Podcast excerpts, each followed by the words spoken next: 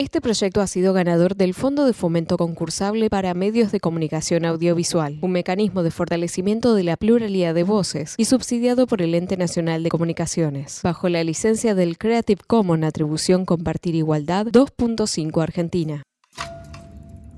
Dicen que no se puede juzgar la historia con las herramientas del presente.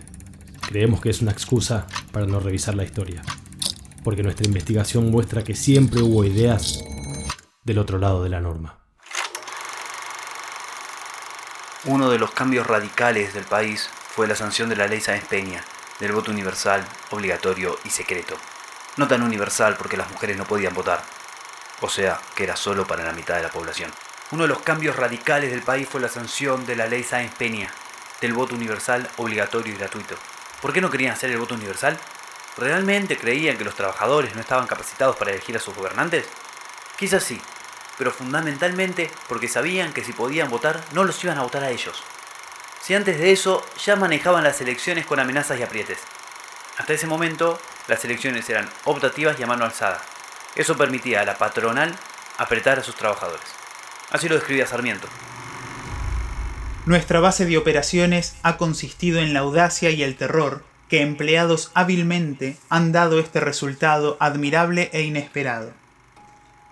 Establecimos en varios puntos depósitos de armas y encarcelamos como unos 20 extranjeros complicados en una supuesta conspiración. Algunas bandas de soldados armados recorrían de noche las calles de la ciudad, acuchillando y persiguiendo a los mazorqueros. En fin, fue tal el terror que sembramos entre toda esta gente con estos y otros medios, que el día 29 triunfamos sin oposición.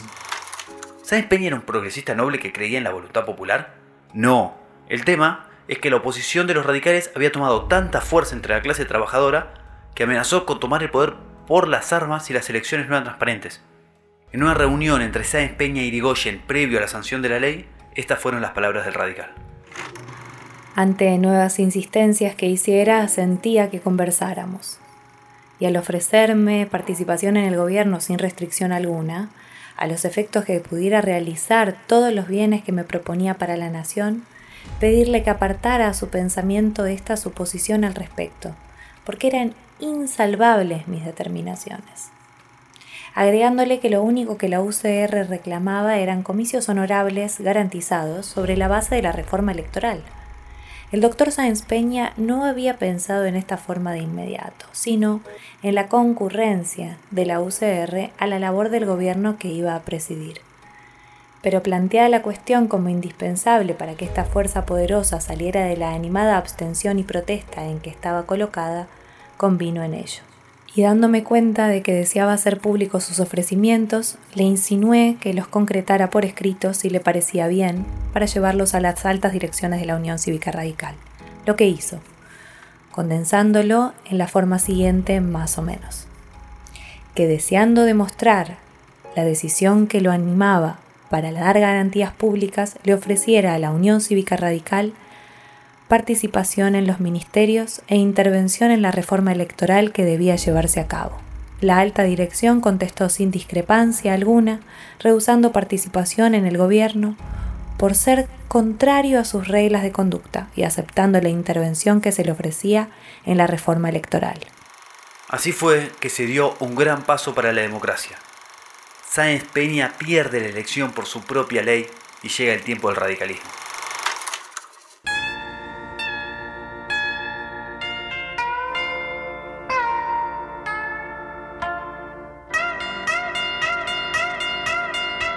The Rolling Stones, Dan is on my side.